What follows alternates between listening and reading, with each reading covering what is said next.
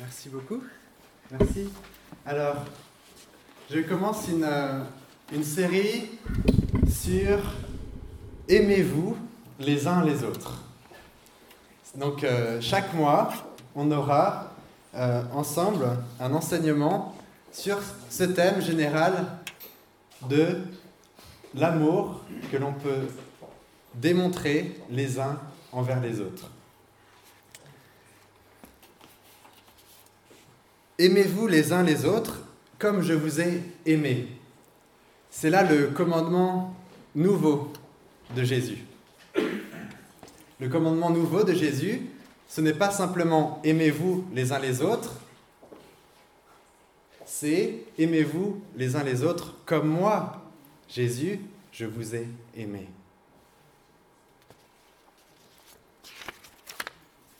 Donc, pour commencer la série, j'aimerais poser vraiment les fondements de cet amour mutuel, cet amour partagé. La première question qu'on peut se poser, pourquoi, justement, pourquoi la dimension relationnelle dans la vie du chrétien est-elle si importante? Pourquoi les relations dans notre vie de foi sont-elles importantes? Eh bien, selon la, selon la Bible, on va le voir ensemble plus profondément, c'est que notre communion à Dieu,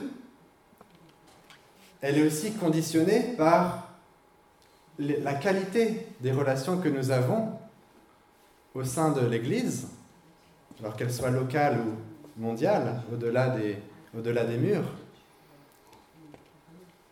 Et la qualité de notre relation à Dieu, elle dépend aussi de la qualité de notre relation à notre prochain. Pourquoi encore est-ce important de se plonger dans la dimension des relations? Eh bien parce que c'est l'Évangile aussi, lorsque on s'unit par la foi à Jésus, lorsque on place notre confiance et que l'on vit dans la foi en Jésus, eh bien on est au bénéfice on est bénéfice de sa vie de résurrection. Nos cœurs peu à peu changent et donc nos relations, nos relations aussi, la, manière dont on va vivre euh, les uns envers les autres va être marquée par cet amour du Christ, cet amour de celui à qui nous sommes unis. C'est pourquoi l'apôtre Jean, lorsqu'il écrit euh, sa première lettre, il va même dire, nous savons que nous sommes passés de la mort à la vie parce que nous aimons les frères et sœurs. Celui qui n'aime pas reste dans la mort. Donc pour Jean, l'amour mutuel, c'est un signe de la vie spirituelle. Si nous nous aimons les uns les autres, alors cela veut dire que nous sommes passés de la mort spirituelle à la vie spirituelle.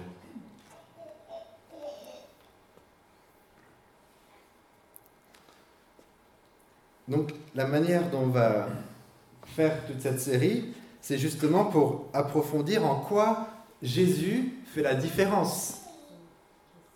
La présence du Christ ressuscité parmi nous, en nous, fait la différence dans la manière dont on interagit les uns envers les autres et aussi avec ceux euh, qui nous entourent, qui sont euh, dans notre quotidien. Et on va voir que l'amour de Jésus-Christ va être à l'œuvre dans différentes facettes des relations. Et c'est pourquoi le Nouveau Testament, il abonde de, de paroles les uns les autres. Accueillez-vous les uns les autres. Encouragez-vous les uns les autres. Consolez-vous les uns les autres. Priez les uns pour les autres. Pardonnez-vous mutuellement. Vivez en plein accord les uns avec les autres. Alors tous ces versets, toutes ces paroles où on trouve les uns les autres, on va voir différentes facettes de comment l'amour de Jésus finalement se manifeste dans nos relations et comment, peu à peu, la qualité finalement de, nos relations mutuelles va être complètement façonnée par la présence de Jésus.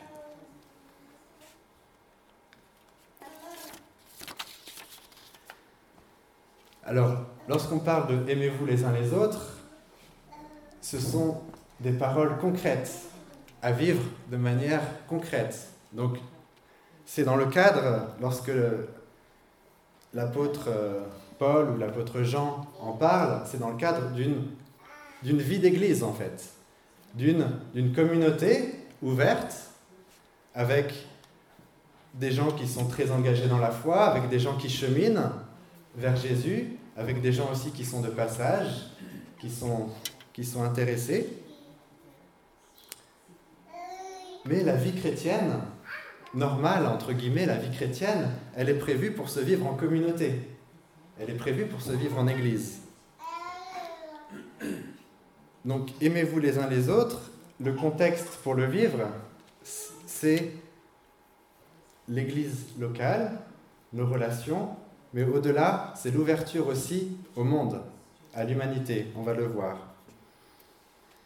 Mais c'est d'abord un apprentissage qui se vit en Église. C'est d'abord un apprentissage en Église. Parce que l'Église, c'est la communauté, c'est la communauté où, Dieu va justement nous éduquer, où Dieu va nous enseigner à vivre de manière nouvelle nos relations, à vivre de manière vraiment différente nos relations.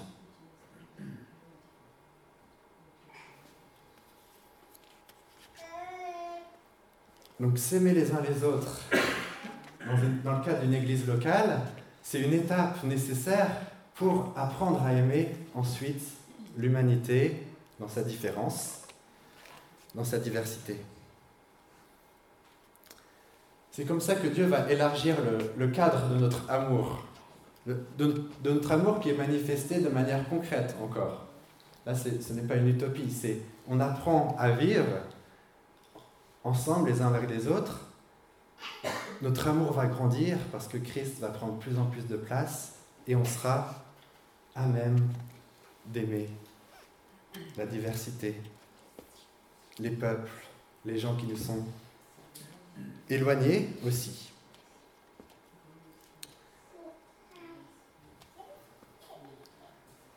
Donc, si on se pose une deuxième question, que faire?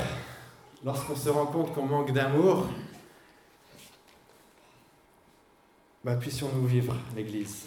Puissions-nous nous engager dans la foi en Jésus à essayer d'apprendre à vivre des relations nouvelles où Jésus est au centre.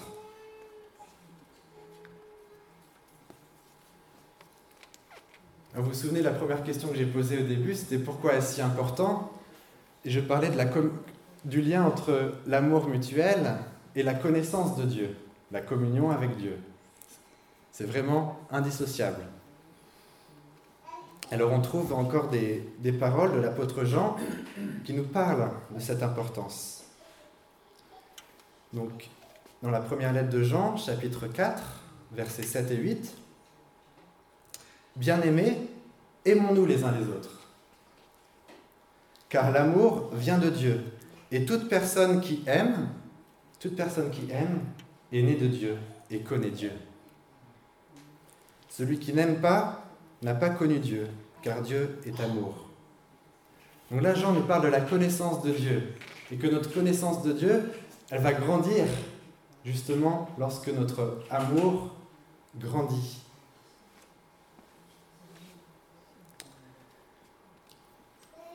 Un peu plus loin, il dit, si nous nous aimons les uns les autres, Dieu demeure en nous et son amour est parfait en nous. Si nous nous aimons les uns les autres, Dieu demeure en nous. Voyez la condition? De telle manière que d'être vigilant pour apprendre à, à s'aimer les uns les autres, c'est le chemin, c'est la voie royale, dirait l'apôtre Paul, pour être rempli de la plénitude de Dieu, pour connaître vraiment Christ. c'est apprendre à aimer avec lui. Et l'apôtre Paul, lorsqu'il priait pour, euh, pour l'Église, c'était dans cette direction, dans ce chemin. Je prie que vous soyez enracinés et fondés dans l'amour. Donc là, il parle de la vie d'église, de la vie de, communauté, que vous soyez enracinés, fondés dans l'amour, pour être capable de comprendre avec tous les saints la largeur, la longueur, la profondeur et la hauteur de l'amour du Christ. De connaître cet amour qui surpasse toute connaissance, afin que vous soyez remplis de toute la plénitude de Dieu.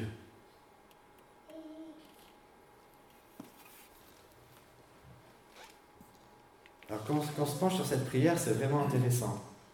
Il prie qu'il soit enraciné dans l'amour de manière concrète, pour justement être capable de connaître l'amour de Jésus de manière réelle, véritable, en Église, et d'être ainsi rempli de toute la plénitude de Dieu.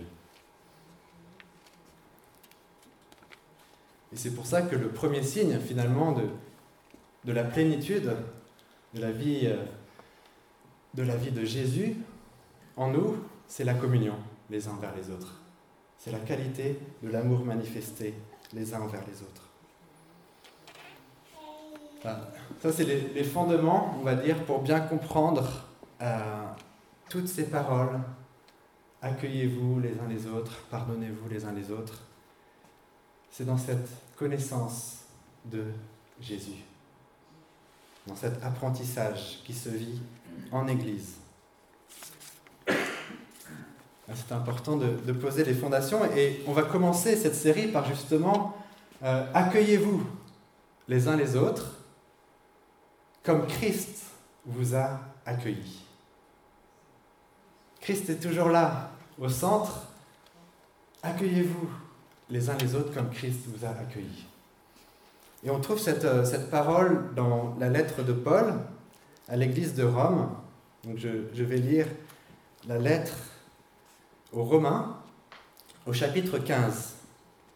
Au chapitre 15.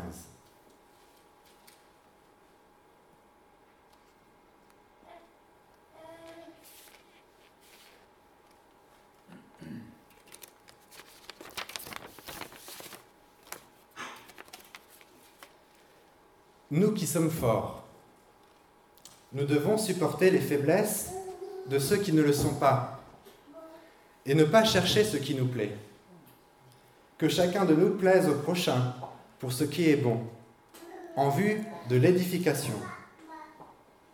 Car le Christ n'a pas cherché ce qui lui plaisait, mais selon qu'il est écrit, les outrages de ceux qui t'outragent sont tombés sur moi. Or, tout ce qui a été écrit d'avance l'a été pour notre instruction, afin que, par la patience et par la consolation que donnent les Écritures, nous possédions l'espérance. Que le Dieu de la patience et de la consolation vous donne d'avoir une même pensée, les uns à l'égard des autres, selon le Christ Jésus, afin que d'un commun accord, d'une seule voix, vous glorifiez le Dieu et Père de notre Seigneur Jésus-Christ. Faites-vous mutuellement bon accueil. Donc, accueillez-vous les uns les autres comme Christ vous a accueillis pour la gloire de Dieu. Amen. On lira la suite euh, dans la deuxième partie. Dans quel contexte ici l'apôtre Paul parle de s'accueillir les uns les autres?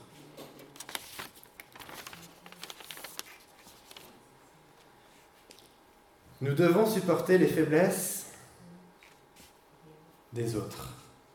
Il commence, sa pensée commence par là. Alors supporter, hein, dans, la pensée euh, ici de, Paul, dans l'original, c'est pas juste euh, supporter euh, passivement. Le mot ici en grec nous parle justement d'aider l'autre à porter sa faiblesse. C'est beaucoup plus profond, vous voyez. L'apôtre Paul, lorsqu'il pense à l'Église, dit combien c'est important de s'entraider à porter nos faiblesses. À savoir vivre avec, peut-être, euh, voilà, on dirait à s'épauler, à porter nos fardeaux, nos difficultés, nos faiblesses. Donc, d'abord, l'apôtre Paul pense à accueillir. Accueillir l'autre dans sa faiblesse. Accueillir les limites de celui qui est à mes côtés.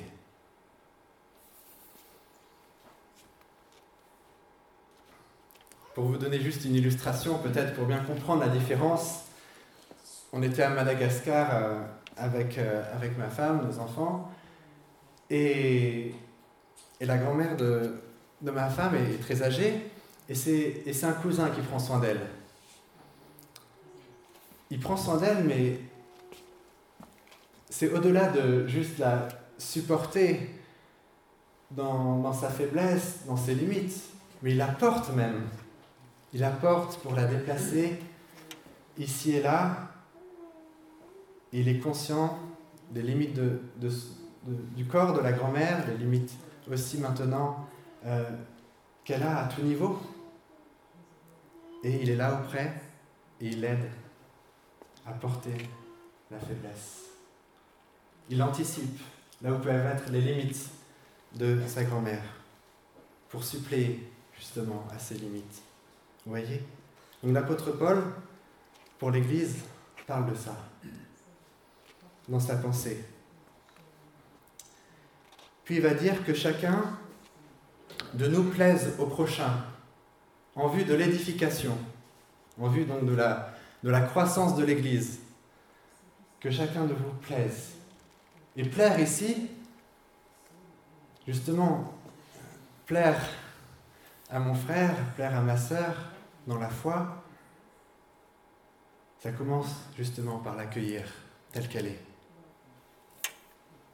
L'accueillir telle qu'elle est. Avec la perspective que comment l'Église se construit, comment l'Église grandit vraiment, c'est justement en s'aimant les uns les autres. Une communauté, une Église va grandir hein, dans la, spirituellement, dans la connaissance de Christ, justement en montrant un accueil mutuel. C'est d'abord par là que ça commence. Bien sûr, tout ça, c'est relié à Christ, qui est communiqué dans la, parole de Dieu, qui est proclamé, qui est transmis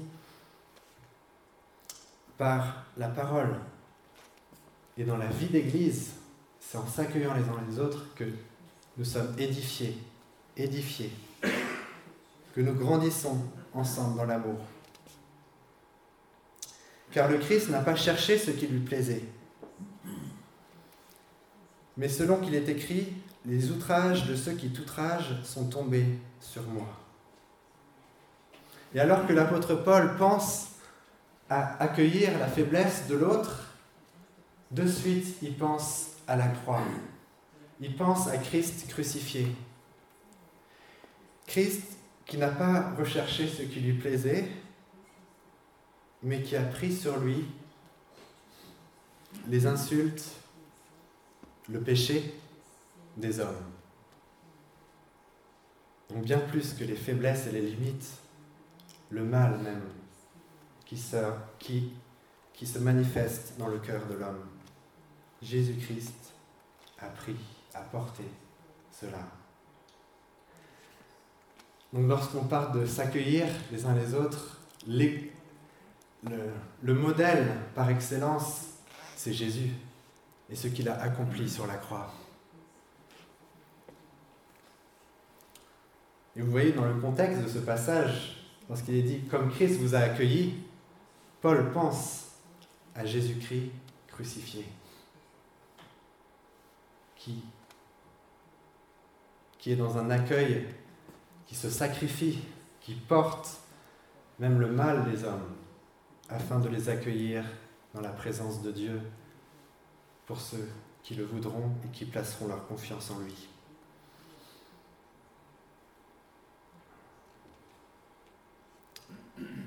Or, tout ce qui a été écrit d'avance l'a été pour notre instruction, afin que, par la patience et par la consolation que donnent les Écritures, nous possédions l'espérance.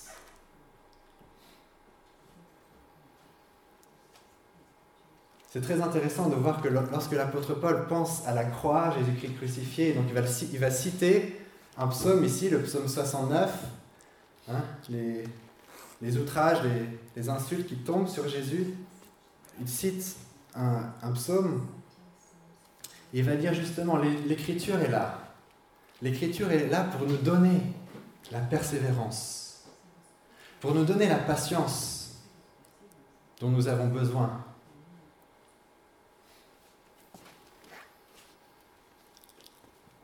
l'apôtre Paul est en train de nous dire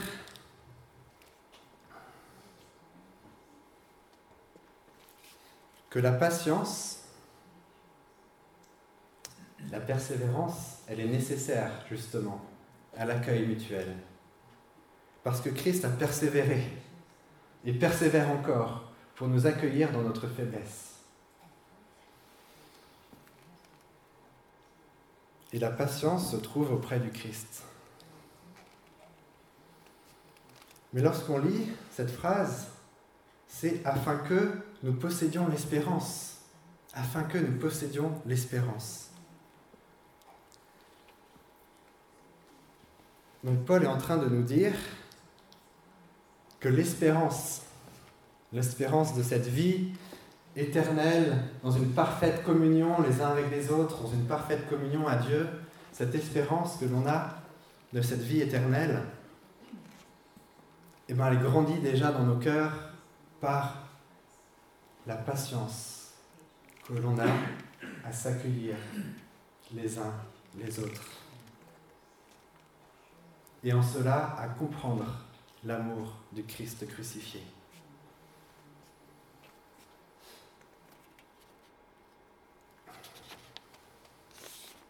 L'espérance.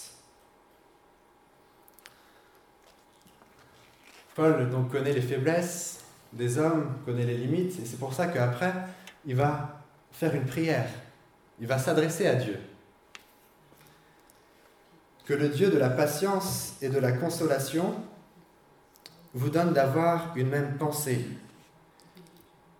les uns à l'égard des autres, selon le Christ Jésus, afin que d'un commun accord, d'une seule voix, vous glorifiez le Dieu et Père de notre Seigneur Jésus-Christ.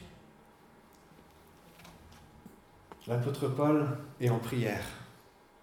Il est en prière parce qu'il sait que cet amour-là vient de Dieu seul et que de nous-mêmes, nous ne pouvons pas le produire. Il prie alors, Paul, pour l'Église. Et nous pouvons prier aussi pour nous-mêmes. À qui adresse-t-il cette prière? Au Dieu de la persévérance au Dieu de la patience, au Dieu de la consolation, qui est le Père de Jésus-Christ.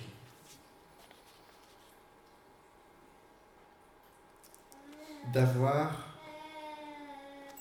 une même pensée les uns à l'égard des autres, selon Jésus, toujours selon Jésus.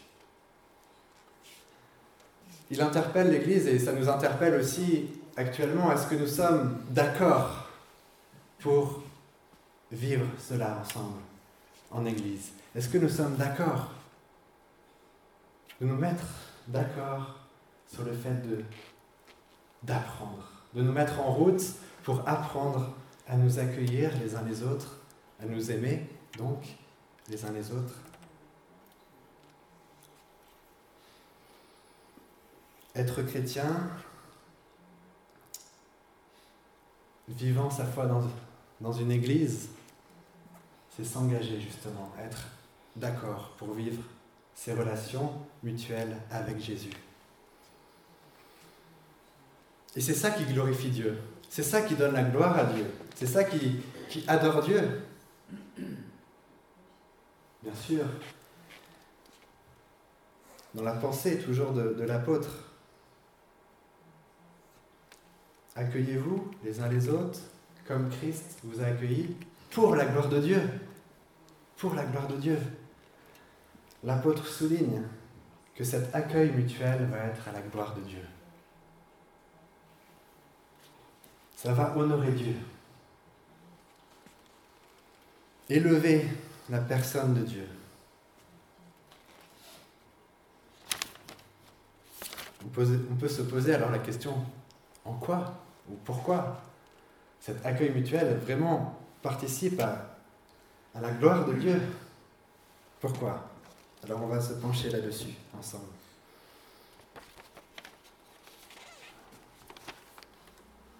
C'est intéressant de,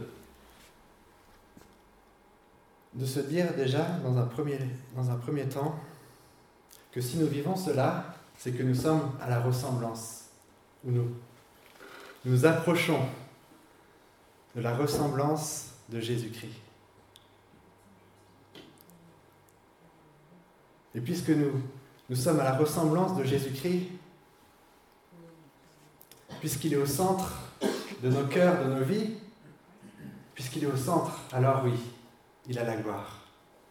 Parce qu'on aime de son amour, parce qu'il est là à l'œuvre dans la communauté, il est au centre, donc il est glorifié. Et c'est intéressant de se rappeler des enseignements de Jésus sur l'accueil. N'a-t-il pas dit, pour les enfants, celui qui accueille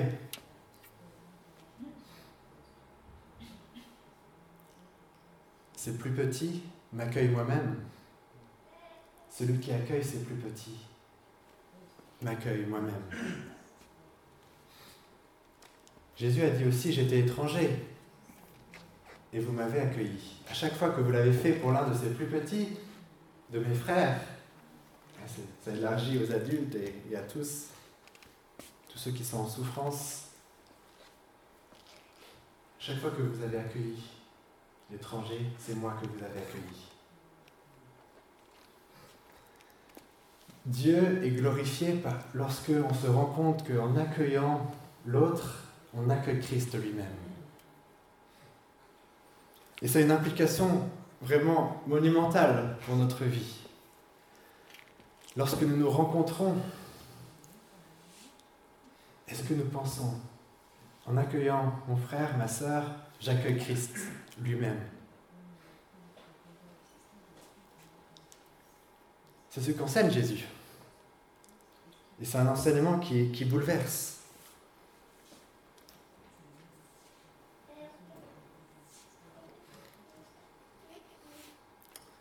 Lorsque nous rendons visite à quelqu'un, pour l'encourager, pour prendre des nouvelles, le consoler peut-être, ou passer un temps de, de fête ensemble, lorsque quelqu'un rend visite, quelqu'un de l'Église nous rend visite, c'est Christ qui nous rend visite. C'est Christ lui-même, parce que nous sommes le corps du Christ. L'Église est le corps du Christ. Ainsi, lorsque nous avons, par exemple, dimanche dernier, accueilli ces étudiants du monde entier, en tant que corps de Christ, c'est Christ lui-même qui accueillait ces étudiants. Donc à la fois celui qui accueille, il est rempli de Christ, mais ceux qui sont accueillis aussi, ils portent en eux aussi ils portent en eux la présence, la présence de Dieu qui veut rassembler, qui veut mettre en communion les uns et les autres avec Jésus au centre. C'est pour la gloire de Dieu parce que Christ est au centre dans l'accueil. Auprès de ceux qui accueillent comme auprès de ceux qui sont accueillis. Pour les amener à la communion en lui.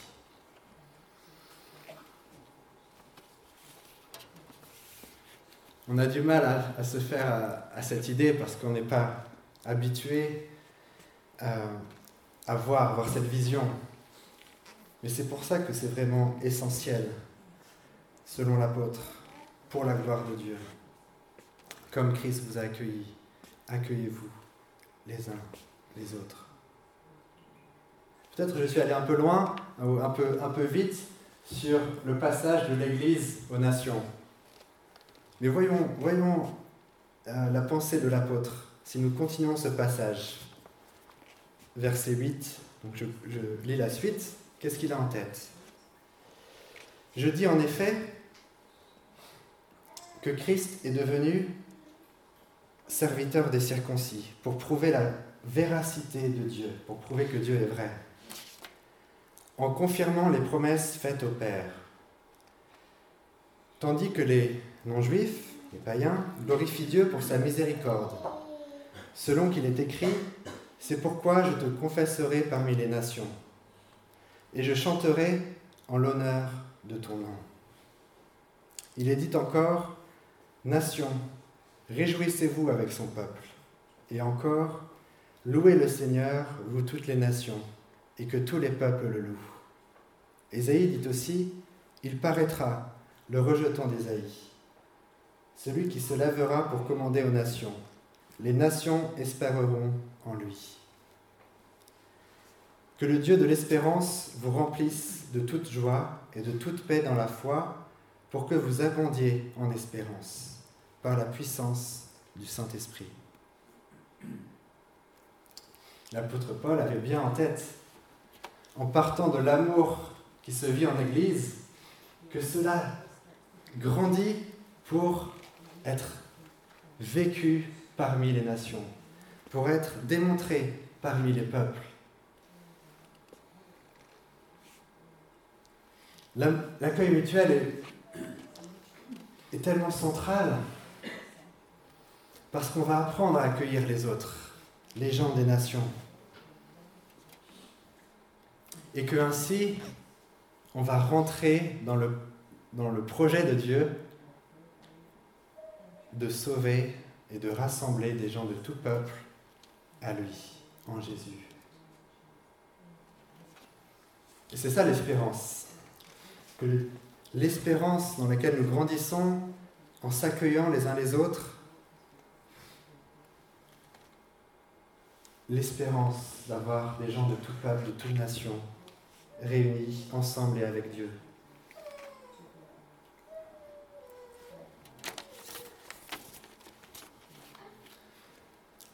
Christ a prouvé que Dieu est vrai, ce que nous dit l'apôtre, Christ a prouvé que Dieu est vrai par son accueil. Son accueil qui se sacrifie envers des personnes de tout peuple dans une grande diversité de personnes, une grande diversité de faiblesses aussi. Christ a prouvé que Dieu est vrai parce que son, accueil s'étend à tous. Et son accueil produit la louange. Son accueil produit l'espérance. Les nations, nous dit le texte, espéreront en lui. Les nations espéreront en Jésus. Comment susciter l'espérance des nations? C'est lorsque l'Église vit l'accueil mutuel selon Christ et un accueil qui s'ouvre à tous. C'est ainsi que nous pouvons susciter l'espérance. Parce que l'Église incarne, l'Église, je l'ai dit tout à l'heure, elle incarne l'accueil de Jésus. Lorsque quelqu'un vient, ici ou là, notre accueil manifeste l'accueil de Jésus. Et le texte finit par une, une bénédiction, une prière encore, verset 13, que le Dieu de l'espérance vous remplisse de toute joie et de toute paix dans la foi, pour que vous abondiez en espérance par la puissance du Saint-Esprit. Cette fois-ci, Paul appelle Dieu le Dieu de l'espérance.